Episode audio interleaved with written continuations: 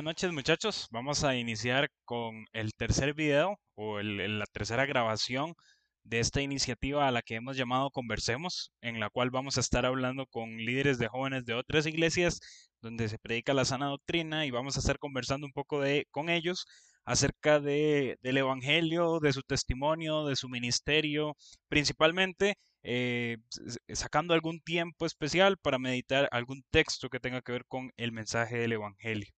El día de hoy vamos a estar hablando con el hermano Marvin de la iglesia de eh, Villa Bonita. Eh, como pueden ver, esto es un poco diferente a, las anteriores transmisiones. el video que grabamos tuvo algunos problemas con el audio, especialmente con mi audio. Entonces, voy a estar haciendo algunas intervenciones eh, en esta forma, eh, tal vez un poco más alejados de, o un poco alejado de la conversación como tal, pero explicando el contexto de por dónde va a ir la conversación para que lo tengan en cuenta. Entonces, eh, lo primero que vamos a estar escuchando es un poco acerca de Marvin, acerca de quién es él, de su testimonio también. Es un testimonio bastante impactante. Entonces, lo que les pediría es que prestemos atención, que aprendamos también lo que Dios puede hacer eh, por medio de su palabra y de su, evangelio en personas que, que, llegan delante de Él con arrepentimiento y con fe. Entonces, escuchemos un poco acerca de Marvin, escuchemos un poco acerca de su testimonio y que esto sea también para que nosotros podamos aprender y meditar en la grandeza de Dios. Muy bien, excelente. Este, vamos a ver cómo lo resumimos. Eh, yo soy de, soy de Guanacaste, ¿verdad? De, Liberia. Eh, me fui allá más o menos cuando tenía como 10 años, este, por diferentes cuestiones eh, que pasaron en mi vida, en mi adolescencia, hubo o creció un resentimiento por Dios, donde yo no quería absolutamente nada con Dios. Por ahí conocí personas que me malinfluenciaron también. Eh, me metí mucho en el tema de, ocultismo, eh, tema de, música que ofendía a Dios de una forma literal, este, también alcoholismo, algún tipo de droga. Eh, mi papá crecí con un padre alcohólico, entonces, desde el punto de ver a mi papá tal vez tirado en una acera, ¿verdad? Y cosillas como esas, la situación económica en mi casa era complicado. Entonces, pues por ahí, eh, desde los 12 años hasta los 19 años, tuve una vida muy desordenada, a tal punto de que a veces ingería alcohol y me iba para el colegio, ¿verdad? Este, reprobé cinco veces el colegio. Eh, sinceramente, pues yo creo que, no había mucho futuro por ahí con mi vida. En una ocasión, en el 2004, eh, a inicios del 2004, 2003, perdón, eh, llegó una persona a Liberia a pastorear la iglesia, que fue, se llama Don Olger, su esposa, sus hijos. Por ahí sus hijos entraron al colegio mismo donde yo estaba y empezó una amistad con una de sus hijas, ese amigos, nos conversábamos. Eh, a mí en el colegio me decían el abuelo, ¿verdad? Era un poquito mayor a los demás. Este, y ella empezó a hacer un trabajo conmigo, empezó a hablarme de Cristo. Más o menos como un año y medio estuvo intentando convencerme para llegar a, la iglesia. Sin embargo, pues yo estaba sumergido en, muchas cosas que iban contrario a lo, a lo que Dios decía. Sinceramente fue un trabajo fuerte de parte de ella y agradezco a Dios porque sinceramente ella no paró de orar por mí y eso lo supe hasta después de llegar a la iglesia, ¿verdad? Por una persona externa, inclusive a su familia, que ella estuvo orando por mí durante año y medio y fue tan impactante cuando me di cuenta de eso. Pero Dios fue trabajando poco a poco. La forma como llegué a la iglesia, Ah, puede llamarse casualidad, pero sinceramente yo creo que fue más bien una causalidad de parte de Dios. Por ahí hicimos una fiesta donde estábamos cuidando una casa, la casa la cuidaba mi persona y otro, otro señor que iba a la iglesia donde yo llegué, la iglesia donde yo me fui a congregar, se llama Iglesia Bíblica Bautista de Liberia. y recuerdo que la cuidamos nosotros dos y yo tenía una fiesta organizada, ¿verdad? Con mis amigos y amigas y el muchacho se llevó las llaves para la iglesia y yo estaba con un, un poco enojado, ¿verdad? Con un colerón porque él se había llevado las llaves y lo fui a buscar y estaban en culto, ¿verdad? O sea, estaban llena la iglesia y yo afuera con vestido de negro, con cadenas, con aretes, ¿verdad? Pelo largo y por un momento ya me lo llamaron y cuando me lo llamaron yo estaba en la puerta hablando con él y salió todo el mundo a recibirme como que si yo fuera una visita, como que si fuera para la iglesia, ¿verdad? Y me estuvieron insistiendo, insistiendo que entrara y yo le dije a Frigi, se llama la, la, amiga que me, que me estuvo invitando a ir a la iglesia. Entonces yo le dije, Frigi, hagamos un trato, hoy no puedo, pero le prometo, le doy mi palabra de hombre que el otro sábado vengo. Y bueno, me fui, me fui a la fiesta y todo el asunto. Y el, llegó el sábado siguiente y yo me acuerdo que yo estaba en mi casa y yo decía, qué pereza, yo no puedo ir a la iglesia, ¿qué, qué va a decir mis amigos? ¿Qué va a decir mi gente? Este, qué vergüenza que me vean que entré ahí y estaba todo ese, toda esa batalla mental, ¿verdad? Y espiritual. Y por un momento dije, ah, no pasa nada, voy a cumplir la promesa. No sé si la, las fiestas de Liberia son un poco populares, ¿verdad? Y estaban las fiestas para ese tiempo. Y yo recuerdo que dijo, ok, voy ahí, me reúno con ellos y después me voy para las fiestas y todo el asunto. Y recuerdo que yo llegué ese sábado y fui a la sociedad de jóvenes y no sé qué pasó, pero Dios tocó mi corazón. Había una campaña evangelística precisamente iniciada ese sábado y estaban los hermanos de una iglesia en Gravillas. Y yo me acuerdo que había una lucha espiritual tan grande, tan grande en ese momento, que yo me resistía a Dios, ¿verdad? Pero por dicha pude encontrar hermanos que abrieron no solamente las puertas de la iglesia en ese momento, sino sus corazones y me recibieron. Gente que no había visto en años se volvieron como amigos en cuestión de media hora. Y recuerdo que me dijeron, ok, el lunes, mañana vas a venir, que era domingo, perdón, el domingo vas a venir. Y yo, mira, voy a ver si puedo. Y por esas cuestiones fui en la mañana y después fui el lunes, fui el martes y eh, empecé a ir un sábado y ocho días después me estaba bautizando. O sea, Dios, Dios trabajó, fue una semana que no la puedo explicar. O sea, pasar de, de entrar ese primer culto, nunca lo voy a olvidar en mi vida todo el mundo estaba encorbatado con su traje, todo bien formal, y yo llegué con las uñas negro, con anillos enormes, cadenas, aretes. Y yo me acuerdo que cuando entré en la banca, había una batalla en mi corazón que yo empecé a quitarme los anillos, empecé a quitarme todo. Y fue bonito como Dios trabajó. La verdad es que no, no puedo agradecer la misericordia que Él ha tenido conmigo. Yo no lo busqué, Él me buscó. y, no entiendo ni por qué, no, es algo que uno puede explicar con palabras. Eh, no sé por qué me escogió a mí, en realidad, pero de todo el grupo con el que estábamos, de todos mis amigos, este, algunos eran creyentes.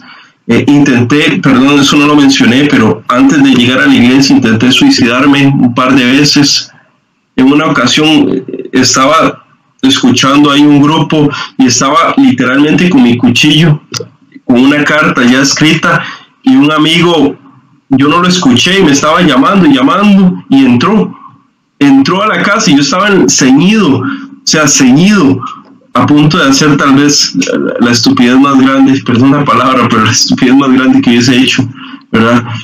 Y él me, me salvó, y de hecho me regaló mi primer Biblia que por ahí, por ahí la tengo.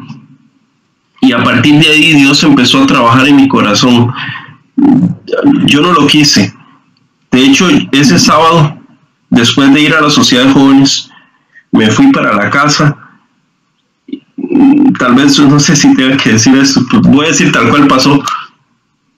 Eh, agarré un cigarro, me lo empecé a fumar y recuerdo que yo miré al cielo y yo dije, Dios, estoy harto de mi vida. Si usted tiene un plan para mí, hágalo ahora. Si no, máteme. Si usted realmente existe, haga algo en mi corazón porque ya estoy harto de vivir de la manera que vivo. Y apagué el cigarro y lo tiré. Y Dios respondió y alabo a Dios por eso. Amén. Después, de ahí, eh, al año, a los seis meses más o menos, yo llegué en junio, en enero empecé a servir tiempo completo, estuve sirviendo tiempo completo durante mucho tiempo en mi vida, eh, desde el 2005 hasta el 2011. Eh, después de ahí, pues Dios me ha llevado a servir en diferentes, diferentes áreas que tal vez ahora los menciono cuando hablo un poco del ministerio que está haciendo. Pero básicamente, literalmente Dios me trajo con cuerdas de amor. A mí no me interesaba él. Yo le interesaba a él y no sé por qué. Qué, increíble. Eh, nosotros hemos estado hablando algo así en, en, en las predicaciones. Precisamente estamos hablando del Evangelio según Jeremías. Y habíamos hablado cómo Dios es especialista en quebrantar corazones de piedra, ¿verdad? Alguna persona quizá alguna persona religiosa o algo por el estilo pudo haber visto su aspecto, algo por el estilo en, ese momento y, y, haber desacreditado, haberlo dado como un imposible, ¿verdad? Y haber dicho, mm. no, no se puede, pero, pero como usted lo cuenta, realmente lo que nosotros vemos es que Dios es especialista en quebrar esos corazones. Pues. Exacto. No, y también el valor de una persona que quiere hacer la voluntad de Dios. Ok, yo, yo creo que vos conoces a, a eh, eh, eh, es un poco intensa y doy gracias a Dios por ello, de verdad. Yo recuerdo una ocasión ella invitándome y yo le tiré el humo del cigarro en la cara. Y sabe que no me vuelva a hablar nunca más en la vida de eso, ¿verdad? Y eso era pues precisamente el Evangelio. Entonces, cosas que tal vez si hubiese, nos hubiese pasado a nosotros, hubiésemos dicho precisamente eso. Ah, ya no hay nada que hacer, ya lo intenté, ya me lavo las manos, me sacudo los pies, ¿verdad? Y que caiga el juicio de Dios sobre él. Sin embargo, eh, el valor de una persona que quiere hacer la voluntad de Dios y que ama un alma, uff, eso, eso yo creo que Dios tiene una recompensa para, para esa persona incalculable definitivamente esto es, un reto y a los muchachos que están escuchando esto, ¿verdad? es un reto no cansarse a seguir predicando el Evangelio. Eh, yo siempre les digo algo a, los jóvenes en la iglesia y es que nosotros cumplimos con predicarlo y el resultado no depende de nosotros, ¿verdad? El resultado depende de Dios. Si, si cambiara la gente dependiera de nosotros, fracasaríamos en nuestra tarea, pero cambiar a la gente depende de Dios. Pudieron ver muchachos que tal y como lo dijimos anteriormente, es un testimonio impactante y le damos gracias a Dios por poder eh, permitirnos escuchar este testimonio. Ahora bien, eh, entendemos que el hermano Marvin lo que está contando es en un contexto de Liberia, tal vez es un poco lejano, sin embargo, él ahorita está trabajando como eh, líder de jóvenes en una iglesia en Alajuela, en Villa Bonita de Alajuela. Le pedimos un poco de información acerca de su ministerio, acerca de eh, cómo lo llevan a cabo y, esto es lo que él nos tiene que decir al respecto. Entonces, de igual manera, les agradezco que pongamos atención en esta etapa de la conversación. Ok, este, para comentar un poco, eh, en este momento me encuentro siendo líder de jóvenes junto con mi esposa. Eh, la Sociedad Joven la levantamos hace menos de un año, eh, no existía Sociedad de Jóvenes, entonces pues Dios puso en nuestro corazón asumir el, el reto y también el corazón del pastor pues darnos esa responsabilidad. Por ahí hicimos como un borrón y cuenta nueva, habían varios jóvenes, pero decidimos hacer un borrón y cuenta nueva con jóvenes que vienen de 11 años, 12 años, para empezar a levantar una generación pues que, que decida amar a Dios, ¿verdad? Y servirle. Eh, antes de eso, estuve junto con mi esposa también abriendo una obra con misioneros, por así decirlo, en Cañas. Estuvimos tres años ahí trabajando, predicando, evangelizando. Este, hasta este momento todavía continúa la obra, nada más que en esta ocasión la lleva mi pastor, porque también tenemos otra obra en las juntas. Entonces él aprovecha y un sábado hace todo toda la gira. Eh, entonces, pues fueron tres años de mucha bendición, de mucho aprendizaje. Este, terminando ahí, pues ya me pasé de lleno en la abuela. También apoyo a mi pastor en lo que es las predicaciones, en los momentos tal vez donde él no está, eh, por ahí una o dos veces por mes pues, me corresponde predicar. Este, y pues de lleno, de cabeza, con los jóvenes, Eh, hace poco organizamos un campamento, tenemos una clase también de jóvenes. Y pues ahí Dios ha ido añadiendo poco a poco uno, dos, tres jóvenes. Empezamos como con seis y ahorita tenemos como 14 aproximadamente.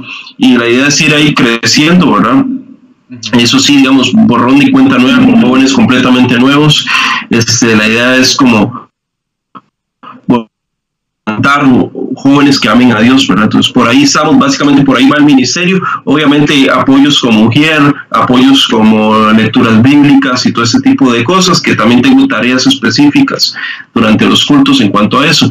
Pero en ese momento, básicamente, y apoyando a mi pastor en lo que él ocupe eh, evangelismos, también ministerios de evangelismo, y pues básicamente por ahí está el ministerio que estamos desarrollando. Teniendo un poco más de contexto acerca del ministerio en Villa Bonita, eh, le preguntamos también y aprovechamos el tiempo para preguntarle a Marvin acerca de la iglesia en Villa Bonita precisamente un aspecto, porque la iglesia en Villa Bonita es un ejemplo muy, muy grande eh, que nosotros podríamos observar y aprender de ellos acerca del esfuerzo para la plantación de iglesias. Eh, ya van a escuchar a Marvin y lo que él tiene que decirnos al respecto, y realmente es un ejemplo que nosotros deberíamos atesorar y deberíamos en cierta forma también imitar. Escuchemos lo que tiene que decirnos Marvin al respecto. Mira, eh, te voy a ser muy franco. Eh, bueno, eh, estudiamos teología, en teología normal se nos, normalmente se nos dice, para abrir una obra tienes que hacer este paso, este paso, este paso, este paso, ¿verdad?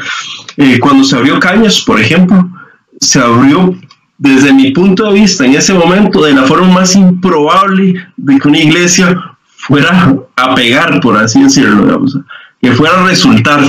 De hecho, empezamos simple y sencillamente a dar volantes, volantes en la calle, todas las casas que nos encontrábamos, diciendo lo siguiente, decía el volante, somos Iglesia Bautista, queremos abrir un estudio en Cañas, si usted está interesado, llame este número. Solamente eso. Yo decía, yo decía, tal vez pequeño, yo creo que pequeño en ese momento, yo decía, esto no va a resultar, o sea, eso no va a funcionar. Pero si yo puedo rescatar algo de mi pastor es la oración y el convencimiento que él tiene de la voluntad de Dios y el amor por las almas.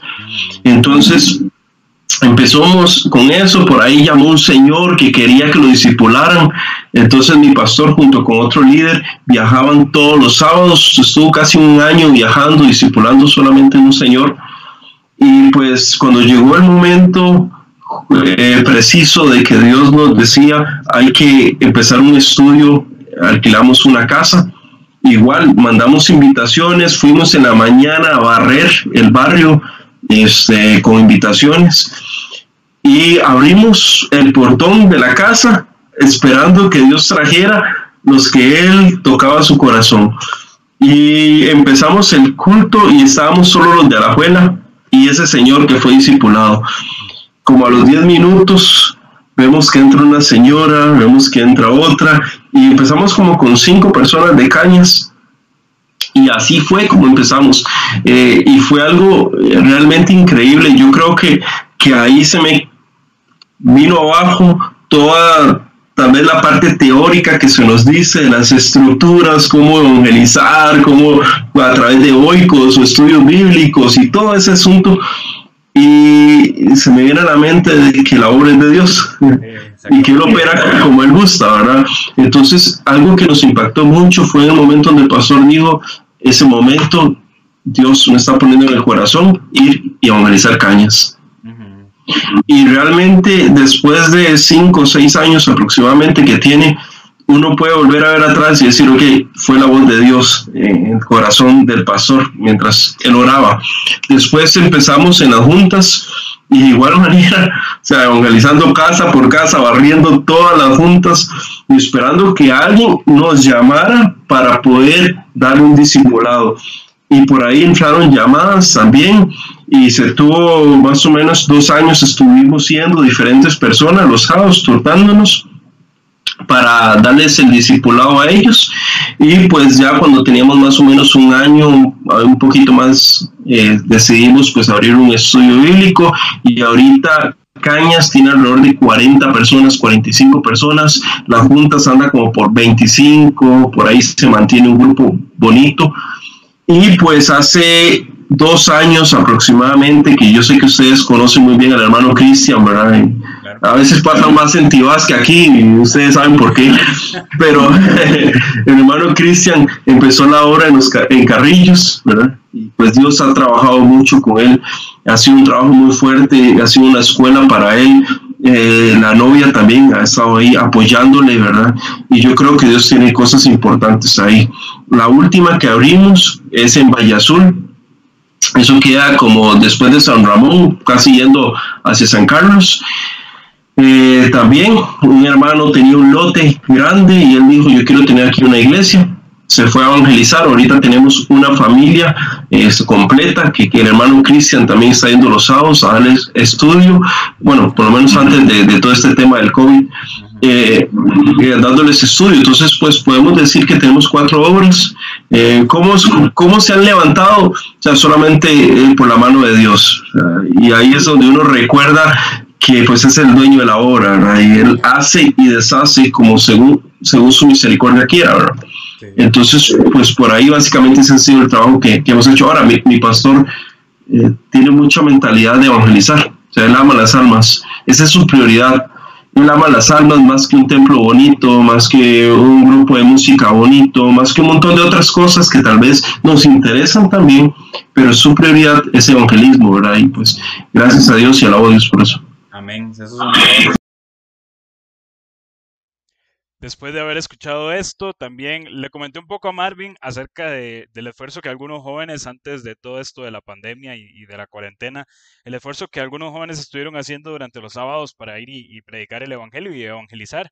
Este, él tiene algo también que decirnos uh, de más en, este aspecto y cómo Dios fue guiando la obra eh, de apertura de iglesias o de plantación de iglesias. Y esto también nos puede servir a nosotros para tomar este ejemplo y considerarlo en nuestro ministerio personal. Entonces, escuchemos esta etapa de la conversación. A veces yo, yo vacilo con mi esposa, ¿verdad? Y, y Dios ha abierto iglesias en Villa Bonita y ha abierto en Cañas, en las juntas, lugares que claramente tal vez no son tan, tan bonitos, digamos, por así decirlo, eh, mucho calor y, muy rurales. Yo a veces le digo, ¿por qué no un ensarcero o, algo un poquito más fresco, inclusive, ¿verdad? Pero eh, Dios, Dios es el dueño de la obra, ¿verdad? Y, y Él nos ha llevado ahí y ha sido de mucha bendición, mucha, mucha bendición. Y pues este, eso es importante. Es una iglesia, no sé si conocen Villa Bonita, los que no la conocen, este, es una iglesia pequeña en realidad. No es una iglesia que supere los 100 miembros, 150 miembros. Eh, un domingo por ahí pueden dar unos 150 miembros, pero yo he estado en diferentes iglesias, desde iglesias muy pequeñas hasta iglesias muy grandes de mil miembros. Y lo que me llama la atención de esta precisamente es que es como una que dice Apocalipsis que, que es pequeña pero tiene mucha fuerza, es, tiene mucha fuerza y es solamente por la mano de Dios, ¿verdad? Trabajando en el corazón de su siervo. Amén, amén. Y ahora vamos a una de las partes más importantes de la conversación y es en la que le pedimos a Marvin que nos compartiera un texto que nos recordara acerca del Evangelio. Entonces es un precioso texto y algunos textos también de referencia que él citó. Eh, escuchémoslos y meditemos en, en ellos. Ok, muy bien. Tengo uno de los textos que tal vez conmueve más mi corazón, ¿verdad? Cuando yo, cuando yo escucho la palabra evangelio, lo primero que se me viene a la mente es gracia, ¿verdad? Este, porque no es algo que yo merezco. No, he hecho absolutamente nada para poder merecer una gota de sangre de Jesús. O sea, nada, nada, nada. O sea, puedo revisar mi vida antes de Cristo, durante el tiempo que he sido cristiano aún y no he hecho nada para merecer, aunque sea una gota de su sangre, ¿verdad? Sin embargo, Él derramó todo por mí. Entonces, cuando yo escucho la palabra evangelio, lo primero que se me viene a la mente es gracia. Y el pasaje que se me viene a la mente está en Primera de los Corintios, capítulo número 1, el versículo 26.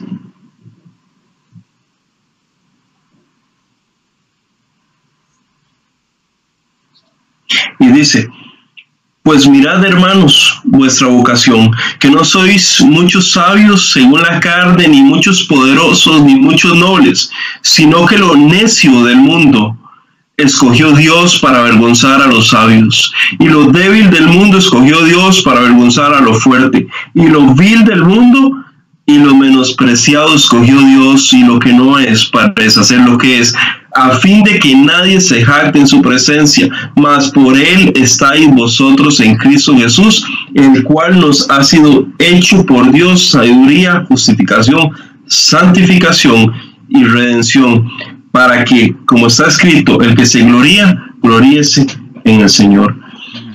Henry, yo vuelvo a ver a mi, mi vida y vuelvo a ver la vida de muchas personas que conozco y solamente puedo alabar a Dios por su misericordia.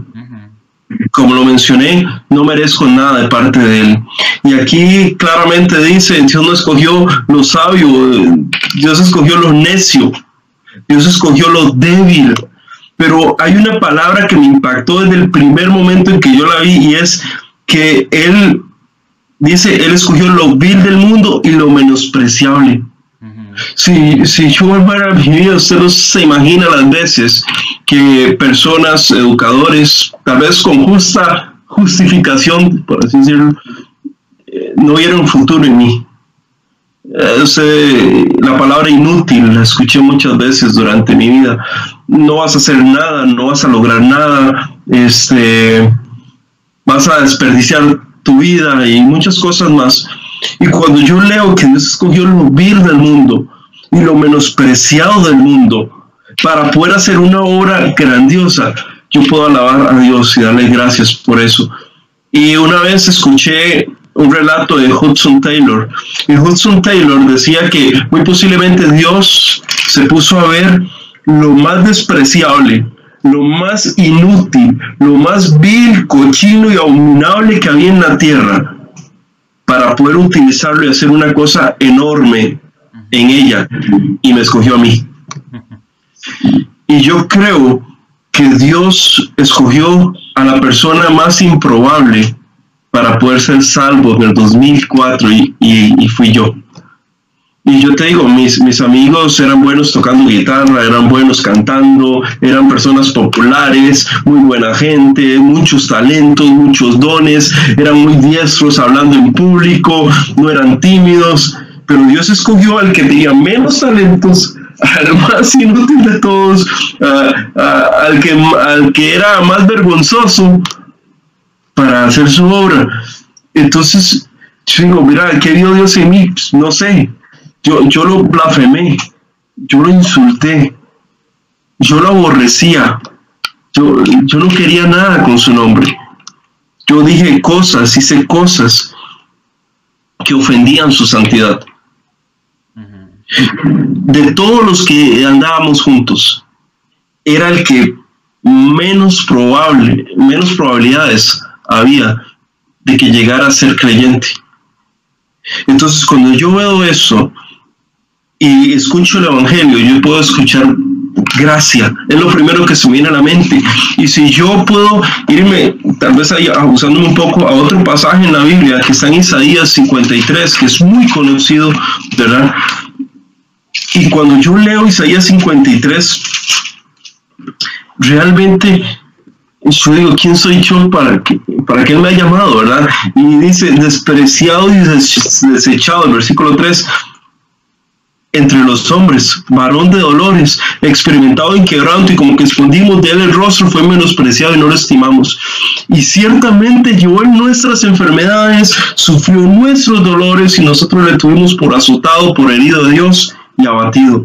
Mas él herido fue por nuestras rebeliones, molido por nuestros pecados. El castigo de nuestra paz fue sobre él y por su llaga fuimos nosotros curados. Qué impresionante es poder leer esto y decir, o sea, Él sufrió eso por mí, por amor. Y una vez me dijo un pastor, Marvin, si usted hubiese sido el único pecador en la tierra, Él hubiese pasado todo eso solamente por usted. ¿Por qué lo hizo? No sé. No, existen palabras. Y poniendo un ejemplo hipotético que no va a pasar, pero cuando yo esté en el cielo, si me permitieran entrar y decirle a Dios, hacerle una pregunta, yo le diría, ¿por qué yo? O sea, ¿qué vio en mí, él en mí que ni tan siquiera yo veía? Para poder hacer una obra o para poder tomarlo en cuenta para ser salvo. Yo no he sido no he sido bueno ah, a, través de mi vida, he sido pecador, he ofendido a Dios constantemente, pero Él, su misericordia es grande. Y pensar que a Cristo lo sostenía en la cruz, algo más que los clavos, algo más que el miedo de los soldados, lo que lo sostenía a Cristo en la cruz era el amor que me tenía a mí. Y yo veo, yo veo la cruz y veo la sangre que derramó él ahí y lo veo como una carta de amor personal hacia Marvin. Escrita con su sangre, mostrándome su gracia. Este, el Evangelio para mí se resume en eso, en misericordia para un vil pecador, en misericordia para alguien que no merecía nada, en amor hacia alguien que lo aborrecía, y hay una canción ahí de Jesús Adrián Romero que mejor no la canto porque no soy bueno cantando, pero la puedo hablar.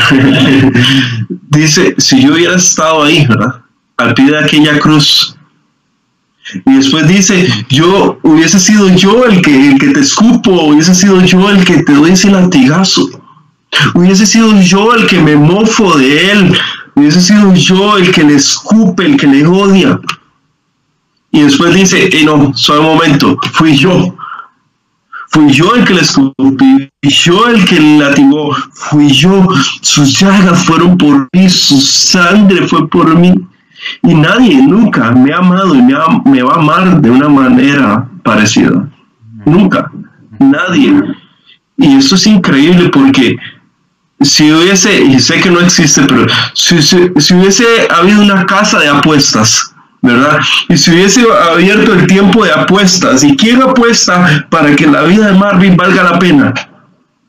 todas, las, todas las apuestas hubiesen sido contrario, pero solamente un hombre se atrevió a apostar y apostó todo, no un poquitillo por aquello si perdía, apostó todo, todo su amor en una cruz para salvarle.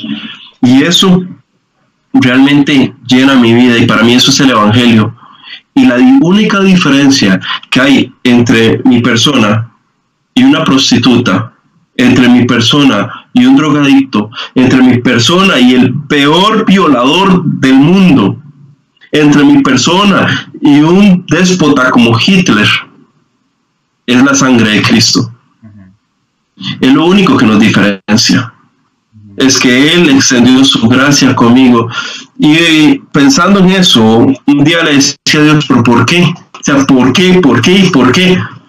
Y se me viene a la mente Abraham, ¿verdad? Y cuando Dios habla de por qué escogió a Abraham, dice, porque yo quise, punto. O sea, no, lo hice con esas palabras, pero digamos que a lo tico es porque me dio la gana, o sea, porque lo quise escoger, ya, porque yo tengo misericordia del que quiera tener misericordia y yo alabo a Dios porque tuvo misericordia conmigo. Y a partir de ahí, Henry, vino mi hermano, fue la primera persona que gané para Cristo. Y ver a mi hermano ahorita casado con la hija de un pastor, sirviendo en la iglesia, con dos hijos increíbles que, que te dicen versículos, y saber que Dios empezó esa obra conmigo, con una familia que que nadie tenía esperanza, mira, es algo que yo no puedo terminar de agradecer a Dios. No puedo hacerlo. Verme casado con una mujer increíble, tener una familia, tener cosas que pensé que nunca podía tener, eh, es algo que no podría comparar con, con, todo el dinero del mundo. Entonces, este, para mí eso es el Evangelio, este, es el amor de alguien impresionantemente grande a alguien que no lo merece. Y ese versículo en Corintios, desde la primera vez que lo leí, yo dije, ese soy yo. E, e, yo estaba en esa lista. y, uno pone a ver personas como Pedro, o sea, un tipo sin escuela, sin letras, malcriado, agresor, con un carácter difícil y uno pone a ver cuando escribe primera, segunda de Pedro y ve su corazón sensible, más bien dice, esa transformación solo Cristo la puede hacer y Dios escogió ese vil Pedro, ese menospreciable Pedro. Vemos a Pablo un hombre asesino de cristianos, un vil, un despreciable dentro del ámbito cristiano en ese momento. Y Dios decide llamarlo al hombre más improbable en ese momento en la historia de que fuera cristiano, se hizo cristiano. Y así podemos andar en la Biblia con nombres que uno dice, ¿por qué Dios usó a ese tipo? No, no tenía probabilidades. Y Dios, así trabaja Dios. a veces Dios tiene formas de trabajar que gracias a Dios son misteriosas, ¿verdad? Pero también nos llenan a nosotros de esperanza. Entonces, si, fuera por justicia, yo no hubiese sido salvo. Pero es por misericordia y, eso alabo a Dios por ello. Entonces quería compartir esa, esa pequeña palabra, ¿verdad? Porque a mi vida me llena este, cuando leo de la muerte de Cristo, es imposible que no se haga un nudo en la garganta, ¿verdad? Y cuando uno repasa su vida y ver cómo Dios lo sacó y dónde lo puso, es, un motivo para pensar y, alabar a Dios porque Él es bueno, ¿verdad? Amén. Es muy impactante eh, escuchar lo que acabamos de escuchar y cómo Dios obra y también cómo este texto se puede aplicar. Le comentaba a Marvin en parte de la conversación que el versículo 30 del capítulo 1 de, de 1 Corintios que se estuvo leyendo, en la, en la traducción de, la Biblia de las Américas, eh, me encanta cómo usa las palabras cuando dice, por obra suya estáis vosotros en Cristo Jesús. Eh, no es por obra nuestra, es por obra suya. Y eso fue un poco de lo que también conversamos y recordar que nosotros no hicimos nada, no hicimos absolutamente nada en cuanto a nuestra salvación, sino que esta salvación descansa y depende en las manos del Señor. Vamos a escuchar un poco más de lo que hermano Marvin tiene que compartirnos eh, acerca de la palabra y del tema del Evangelio. Y yo creo que todos los que hemos sido cristianos y tal vez tuvimos un pasado no cristiano, eh, podemos concordar mucho con eso ninguno de nosotros creo que jamás pudiese alcanzar la salvación, y de hecho la Biblia lo dice, pero ni tan siquiera podemos merecer el hecho de que Dios nos tome en cuenta. Me encanta, me encanta demasiado Ruth, eh, perdón, eh, Esther, cuando Esther se acerca al rey, ¿verdad? Y el rey extiende su báculo esa es una muestra de que tiene gracia y tiene misericordia sobre, sobre Esther, ¿verdad? Este, y eso es lo que Dios hace con nosotros.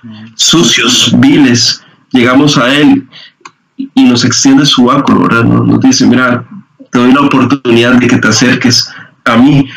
Me encanta también otro pasaje que está en Zacarías, cuando está el profeta Josué y está con trapos sucios, ¿verdad?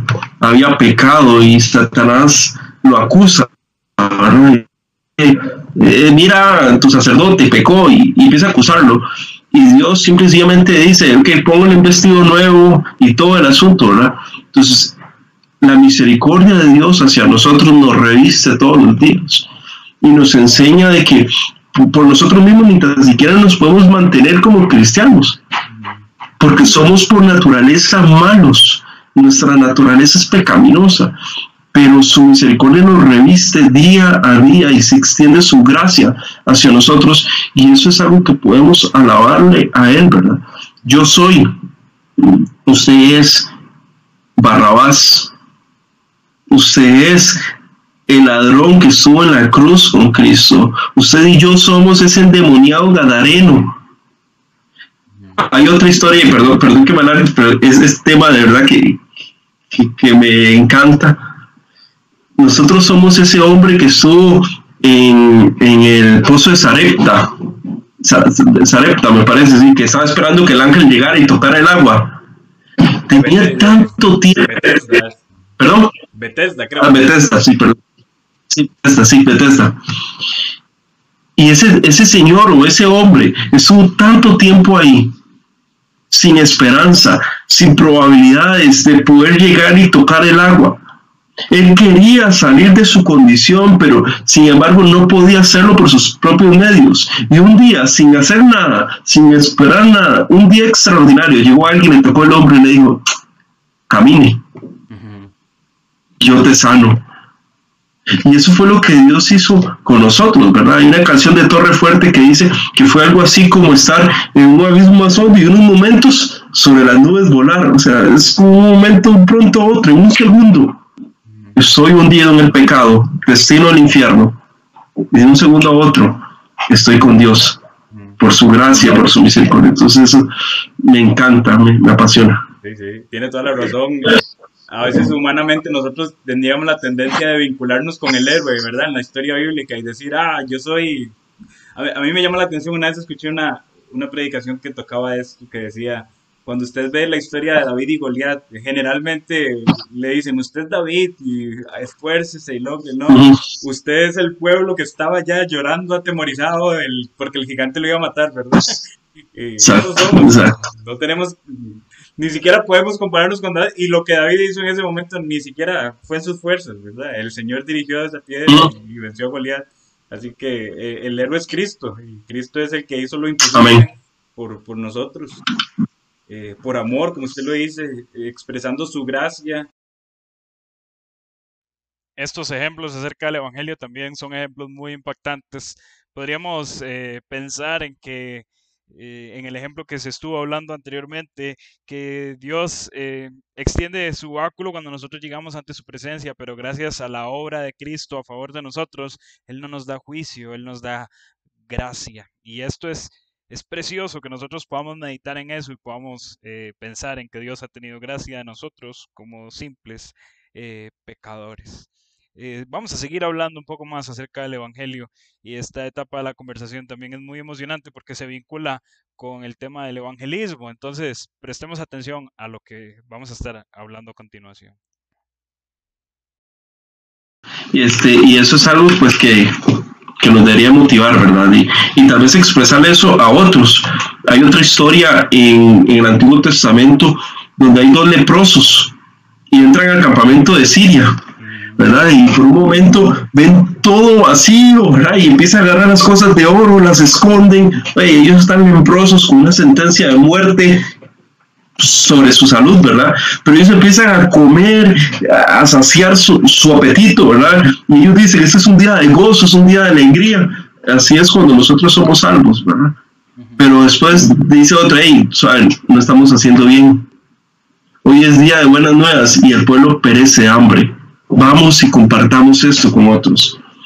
Eso es aplicable, aplicable perfectamente al Evangelio. Un día nosotros podemos decir, hey, me sació ese vacío que yo tenía, Cristo vino, lo llenó, estoy gozoso, estoy feliz. Eso es un momento.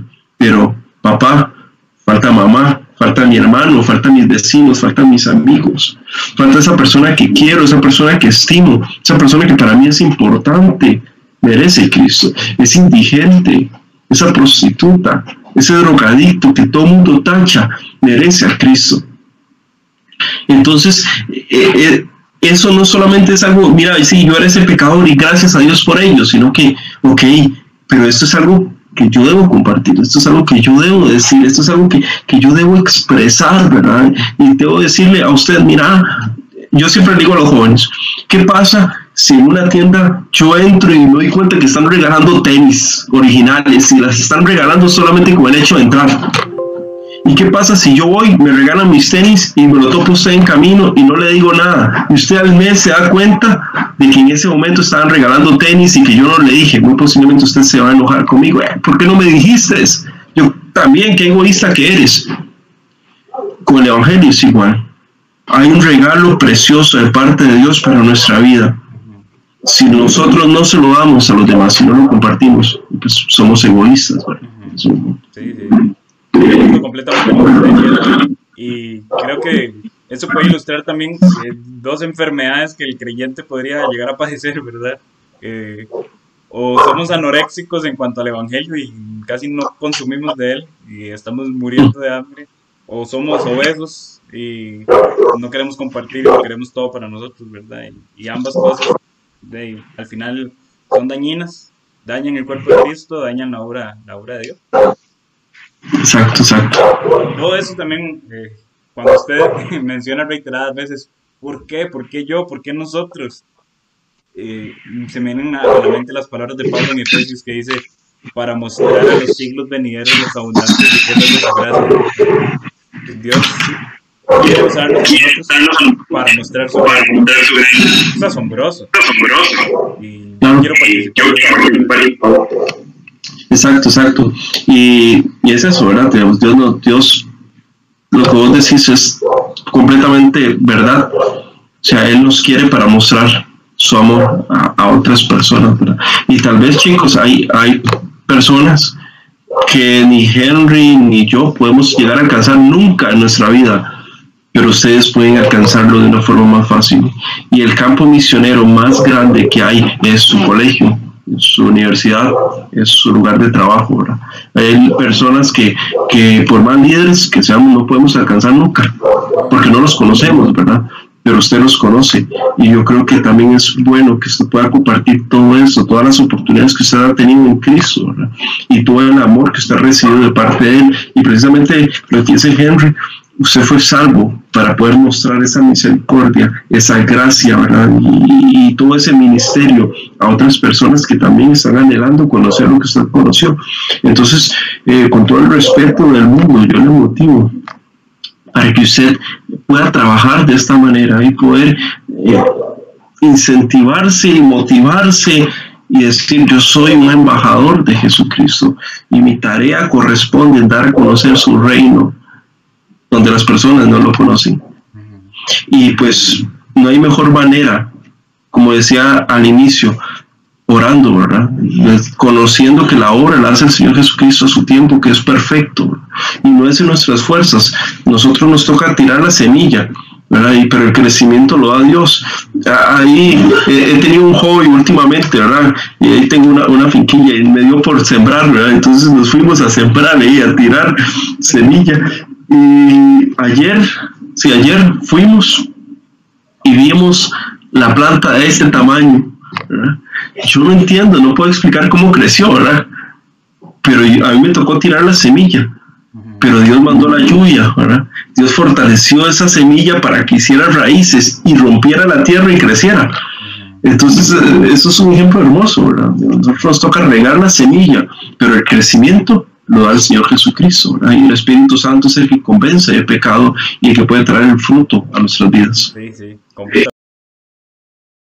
con todo esto que hemos hablado, si algo se me viene a mí a la mente, que tal vez ya lo hemos mencionado anteriormente, es que el éxito en cuanto al tema de la evangelización no está en cuántas personas creyeron, el éxito está en cumplir la comisión. Nosotros somos encargados simple y sencillamente de predicar el Evangelio, pero Dios es el que da el crecimiento y la salvación y la obra depende de Él yo cumplo con mi parte y Dios es el que convence al pecador.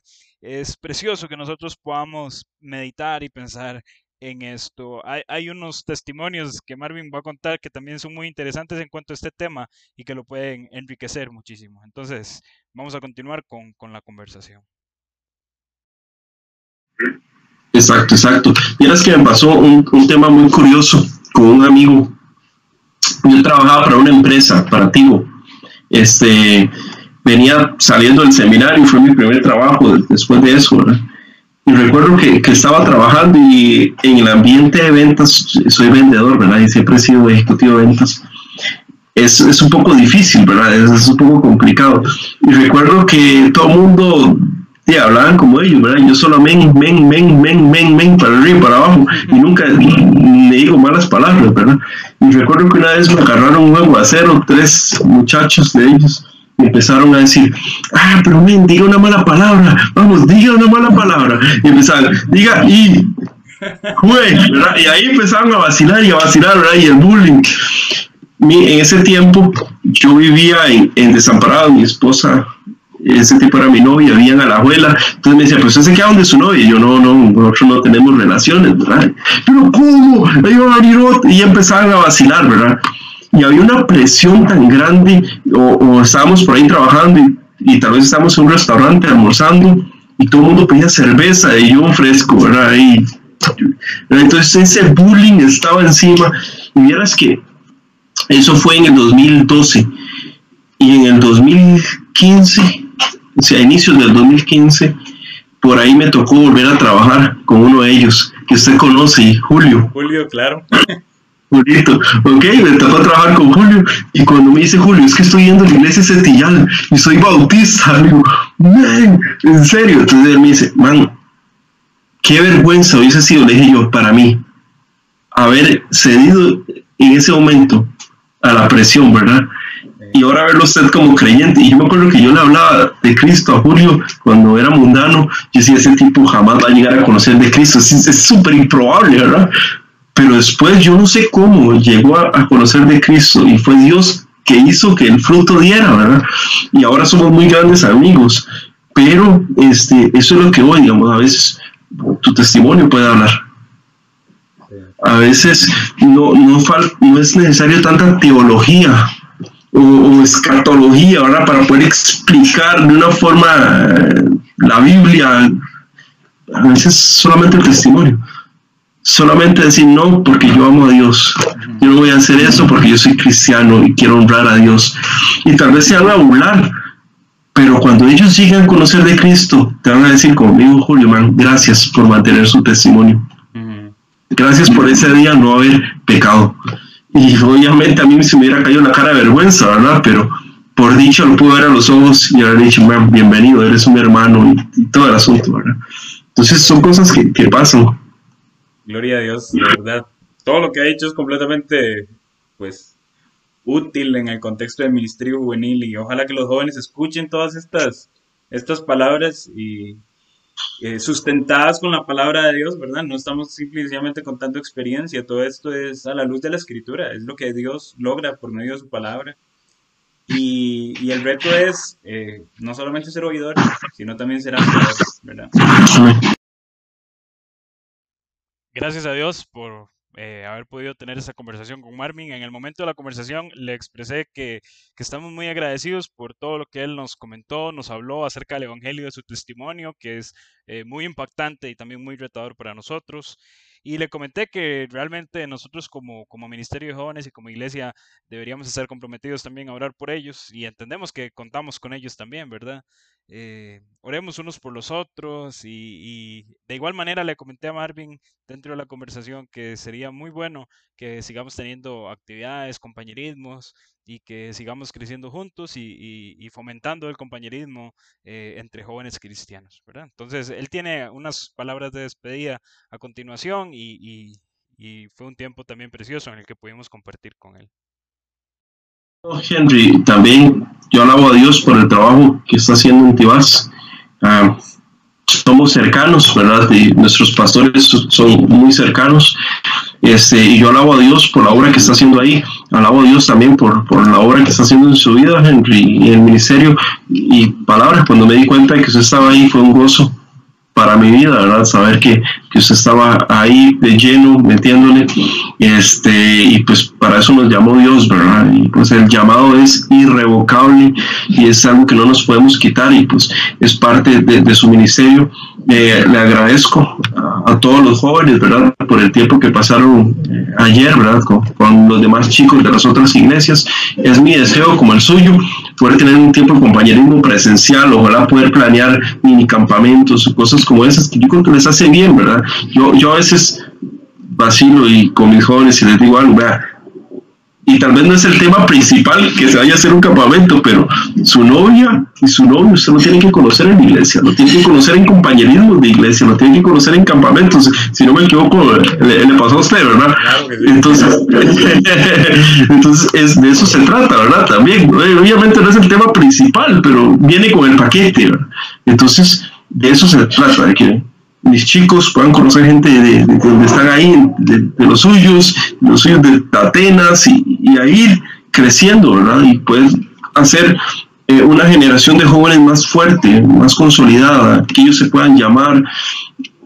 Ahora podamos tener eso pronto, ¿verdad? Que, que ya hace falta también poder tener.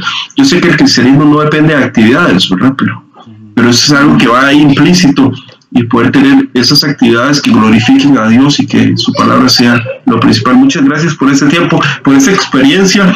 Fue muy grata, fue muy bonito poder compartir un poco. Igual este, estoy para servirles. Eh, gracias por estar orando por mí, por mi ministerio. Vamos a estar orando también por Tibás. Eh, es una misión, es una, más bien es una iglesia que llevamos mucho en el corazón. Eh, la situación que pasó en Bill hace unos meses también fue algo que nos impactó bastante, ¿verdad? Y, hemos estado orando también por, por, ustedes en cuanto a eso, ¿verdad? Que Dios pueda sostener a ese gran siervo de Dios y toda la obra que él tiene y pues también con personas que le apoyan como ustedes. Eh, pues nada, muchas gracias, de verdad. Fue algo muy gratificante, muy, muy bonito. Esto fue todo, eh, muchachos, en la tercera grabación de la iniciativa de Conversemos y adoramos a Dios por lo que Él nos permite eh, hablar y nos permite exaltar su palabra y su obra en nosotros.